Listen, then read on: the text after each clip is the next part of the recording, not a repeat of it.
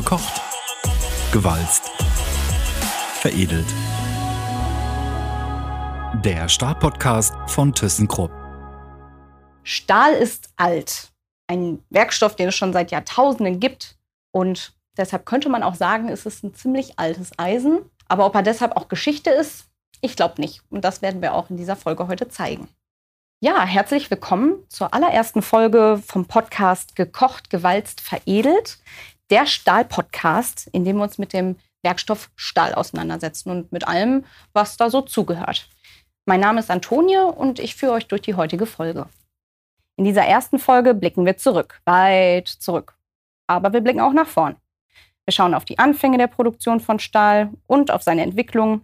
Und außerdem blicken wir in die Zukunft und was noch drin steckt in diesem vermeintlichen Methusalem-Werkstoff. Denn Stahl, so viel kann ich euch schon mal verraten, ist alles Mögliche, aber bestimmt kein altes Eisen.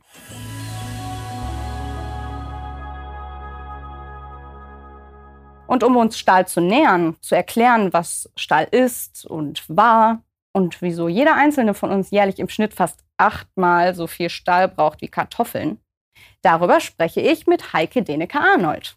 Hallo Heike. Hallo Toni. Wenn jemand Stahlexpertise hat, dann du. Denn du steckst ja mittendrin in der Stahlwirtschaft. Du bist CEO und CTO bei der ThyssenKrupp Hohenlimburg GmbH, also der Business Unit Precision Steel. Bevor wir dazu kommen, was genau dein Tagesgeschäft ist, also was du jeden Tag so machst, ähm, würde ich dir direkt gerne die Frage aller Fragen stellen. Inwiefern fasziniert dich der Werkstoff Stahl? Was ist daran so besonders für dich? Am Werkstoff Stahl fasziniert mich am allermeisten, dass er so, so irre vielfältig ist. Ähm, er, er, kann uns beschützen, ähm, ich kann schöne Dinge mit ihm darstellen, ähm, nützliche Dinge. Er hilft mir dabei, mich fortzubewegen.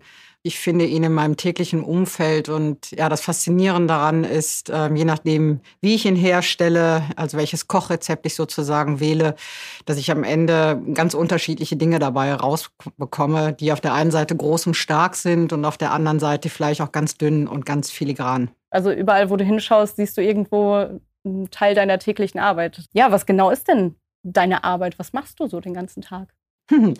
ähm, du hast es ja eben gesagt, wo ich arbeite. Und ähm, ich bin dort in, in, der Geschäftsführung tätig und in der Rolle verantwortlich für die Produktion, den Vertrieb und die ähm, Qualität. Und ähm, das heißt, wir, wir, wir stellen ein, ein warmgewalztes Produkt her. Ähm, das wird ähm, veredelt, weiterverarbeitet und am Ende des Tages soll es natürlich auch verkauft werden. Das heißt, es gibt dort eine Vertriebsmannschaft, ähm, die das Produkt dann an die Kunden verkauft, verhandelt. Und äh, ja, damit sie das möglichst gut machen können, brauchen wir natürlich auch eine ausgezeichnete Qualität. Das heißt, da gibt es dann auch Bereiche, die kümmern sich darum, dass das, was wir herstellen, auch qualitativ in Ordnung ist. Heike, ich habe in der Vorbereitung eine Zahl gelesen, die mich äh, ehrlich gesagt ein bisschen umgehauen hat. 420 Kilo Stahl verbrauchen wir in Deutschland pro Kopf pro Jahr. Um das mal in Relation zu setzen, das ist mehr, als wir Obst, Gemüse und Fleisch zusammen jeder zu uns nehmen. Und im Gegensatz dazu kann man Stahl zwar nicht essen, aber was meinst du, woher kommt dieser Hunger auf diesen Werkstoff?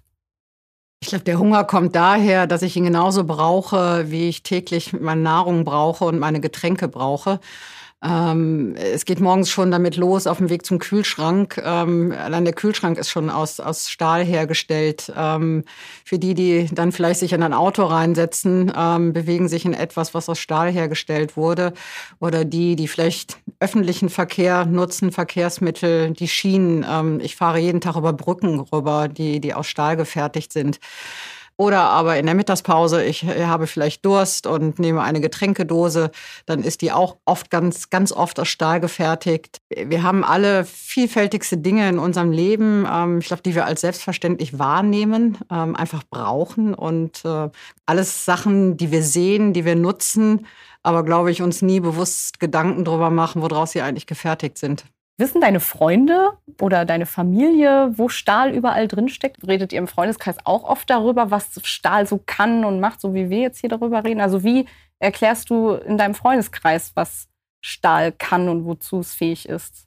An ähnlichen Beispielen. Also wir diskutieren viel darüber, vielleicht fast eher noch in, in der Familie, ähm, weil meine Brüder in ganz anderen Branchen tätig sind, als ich es bin. Und ich denen immer wieder versuche zu, zu erklären, ähm, was ich eigentlich mache. Das kommt oft auch daher, dass ähm, die Stahlindustrie irgendwie den Ruf hat, dreckig zu sein und alt zu sein oder auch gar nicht mehr zu existieren in Deutschland, ähm, was ja überhaupt nicht stimmt. Wenn man hier aus dem Fenster schaut, man sieht es ja leibhaftig, sie ist da, sie ist real. Stahl ist nach wie vor präsent in, in Deutschland und auch in der Welt. Und ich versuche halt immer an, ja, an, an, an praktischen Beispielen zu zeigen, wo es jeder nutzt es gibt vor allem im Auto beispielsweise so viele Komponenten, die, die funktionieren müssen, die auch, ähm, wenn man mal einen Unfall baut, ähm, uns schützen sollen, die Energie des, des Unfalls aufnehmen. Ist denn Stahl als Werkstoff, der uns an so vielen Ecken und Enden begegnet, dann irgendwie auch in einer gewissen Weise alternativlos?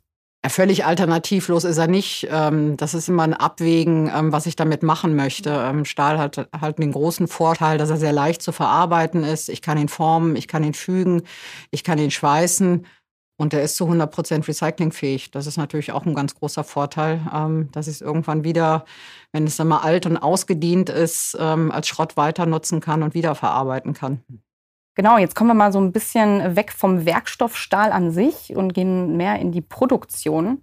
Also alleine hier am Standort Duisburg, wo wir auch aufnehmen, ähm, wenn wir hier reinfahren, da fährt man erstmal an hunderten Metern Werkszaun vorbei. Oder auch wenn ich von der Autobahn äh, abbiege, dann sehe ich ja schon von Weitem die Hochöfen und eine ganz eigene Atmosphäre, die dadurch entsteht, dass das hier so große Dimensionen hat. Ähm, hast du da vielleicht noch ein paar mehr Zahlen für unsere Zuhörer und Zuhörerinnen, die vielleicht noch nicht an so einem Standort waren, die sich das vielleicht noch nicht so vorstellen können? Ich glaube, am besten kann man es festmachen an, an der Fläche ähm, des Standortes hier, dass es allein zehn Kilometer sind. Ähm, Quadratkilometer, so muss man es, glaube ich, richtigerweise sagen. Ähm, ein, ein Schienennetz, was ähm, nur in, im Werk alleine, also nicht außenrum, sondern im Werk fast 500 Kilometer lang ist. Ähm, ich glaube, da bekommt man mal ein Gefühl für, für die Dimensionen. Ähm, in der ganzen Einheitsstil arbeiten rund 27.000 Mitarbeiter. Ähm, das, das, das zeigt einfach auch nochmal, was für eine Bedeutung ähm, ja, die Stahlindustrie auch als Arbeitgeber hat. Es sind unglaublich viele Menschen in dieser Industrie beschäftigt. Ähm, ja, und sie werden auch gebraucht. Ne? Für, für die ganzen Prozesse, Produktionsanlagen braucht man Menschen, die die Anlagen betreiben, bedienen. Ich brauche viele Kaufleute, sei es im Vertrieb oder im Rechnungswesen oder im Controlling. Ähm, ja, und das ergibt sich allein aus der schieren Größe ähm, der Anlagen, dass man auch so viele Mitarbeiter dann braucht. Dann vielleicht noch mal ganz genau die Frage, woher kommen diese riesigen Dimensionen bei der Stahlproduktion? Äh, muss ich überlegen, dass allein nur hier bei ThyssenKrupp Steel pro Jahr 10 Millionen Tonnen Stahl produziert werden. 10 Millionen Tonnen, das, das sind gigantische Mengen. Und ähm, du hast es ja eben am Beispiel Kartoffeln festgemacht. Ähm, man braucht, das ist fast ein Massenprodukt. Wir brauchen es für, für die zahlreichen Dinge, wo, wo Stahl seine Verwendung findet. Und ähm, das äh, ja, ist dann auch logisch, dass ich entsprechend große Aggregate brauche, um, um diese gigantischen Tonnagen dann auch herstellen zu können. Die Produktion ist, zumindest denkt man das, wenn man es hört, schmutzig, laut, heiß, staubig. Also ist nicht schön oder kein angenehmer Ort. Aber wer schon mal ein Stahlwerk besucht hat, der weiß, da ist noch mehr. Also gleichzeitig kann Stahl ja auch sehr modern und sehr clean sein.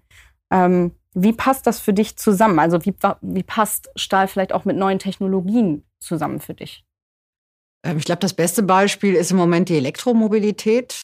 Das geht mit dem Stahl gut. Ähm, ich äh, kann damit Leichtbaukonzepte begleiten, ähm, die es dann aber trotzdem möglich machen, ähm, dass es auch wirtschaftlich bleibt. Weil am Ende des Tages steht immer ein Kunde, der auch bereit ist, nur einen gewissen Preis zu zahlen das finde ich ist so ein ganz tolles Beispiel, ähm, wie, wie Stahl dann einfach auch ähm, für die Zukunft wirklich nützlich sein kann und uns auch hilft, ähm, Ressourcen zu schonen, ähm, weg von der Kohle hin zu alternativen Energien. Und ähm, das ist einfach das, das aktuelle Beispiel gerade, was wir haben. Ne? Und da bist du dann mittendrin beim Weiterforschen, Ausprobieren. Und äh, das passt perfekt auch zu meiner nächsten Frage, ähm, weil wir jetzt auch das, den Terminus Klimawandel jetzt schon öfter hatten.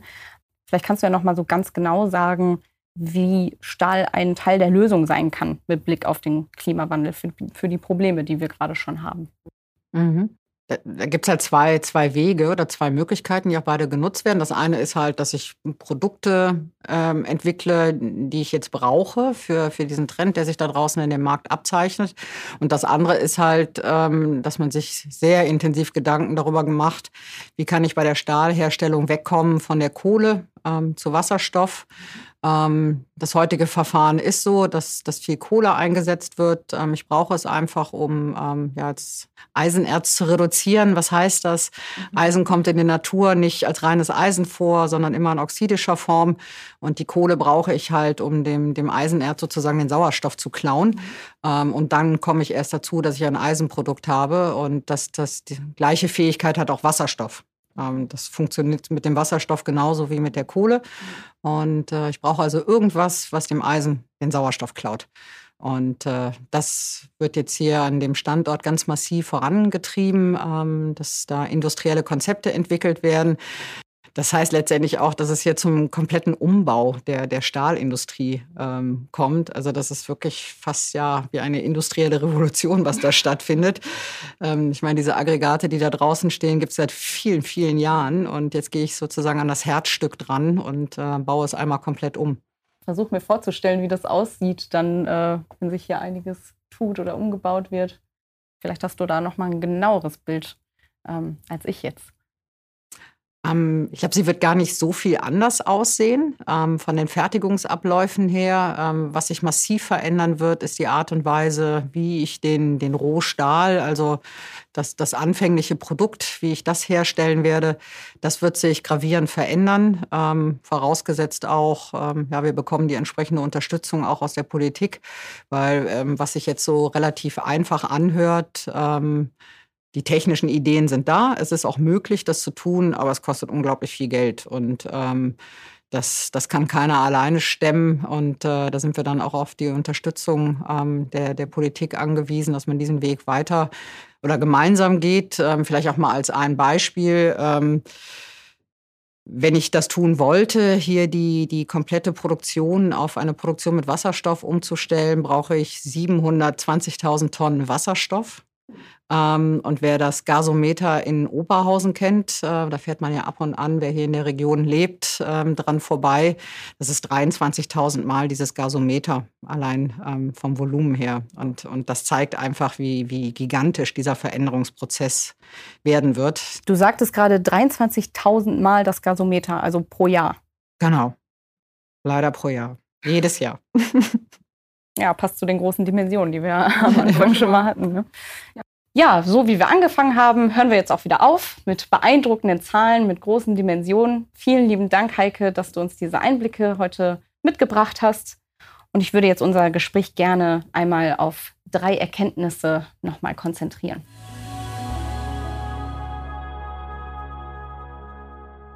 Damals wie heute Stahl war und ist essentiell für unsere Wirtschaft und ist auch irgendwie überall drin, also sowohl in den kleinen als auch in den großen Dingen. Das ist Punkt 1. Ja, Punkt 2. Stahl ist moderne Technologie. Die Hütte mag alt sein, aber ist noch lange kein Relikt. Und sie kann ein Ort der Zukunft werden, denn auch die Stahlproduktion entwickelt sich ständig weiter und Stahl erfindet sich praktisch immer wieder neu. Ja, und was den Klimawandel angeht, das ist so Punkt 3. Klimaneutrale Stahlproduktion kann und soll auch Realität werden. Und in neuen Technologien steckt Stahl auch jetzt schon drin, wie zum Beispiel der Elektromobilität. Bevor wir uns verabschieden, habe ich hier schon mal einen Ausblick auf die nächste Folge. Stahl ist hart, aber Stahlkocher sind noch härter im Leben. Und deswegen sprechen wir in der nächsten Folge mit Kolleginnen und Kollegen aus dem Stahlbereich über das Hinfallen und Aufstehen und darüber, dass Aufgeben gar keine Lösung ist. Eure Meinung zum Podcast und eure Fragen zum Thema Stahl sind uns wichtig. Also schreibt uns gerne eine E-Mail an stahl-podcast.thyssenkrupp.com und lasst uns da auch gerne wissen, wie euch der Podcast gefallen hat oder welche anderen Themen wir zukünftig beleuchten sollen. Das war die erste Folge von Gekocht, Gewalzt, Veredelt. Mein Name war und ist Antonie und ich freue mich, wenn wir uns bei der nächsten Folge wiederhören. Bis dann. Gekocht, gewalzt, veredelt. Der Startpodcast von ThyssenKrupp.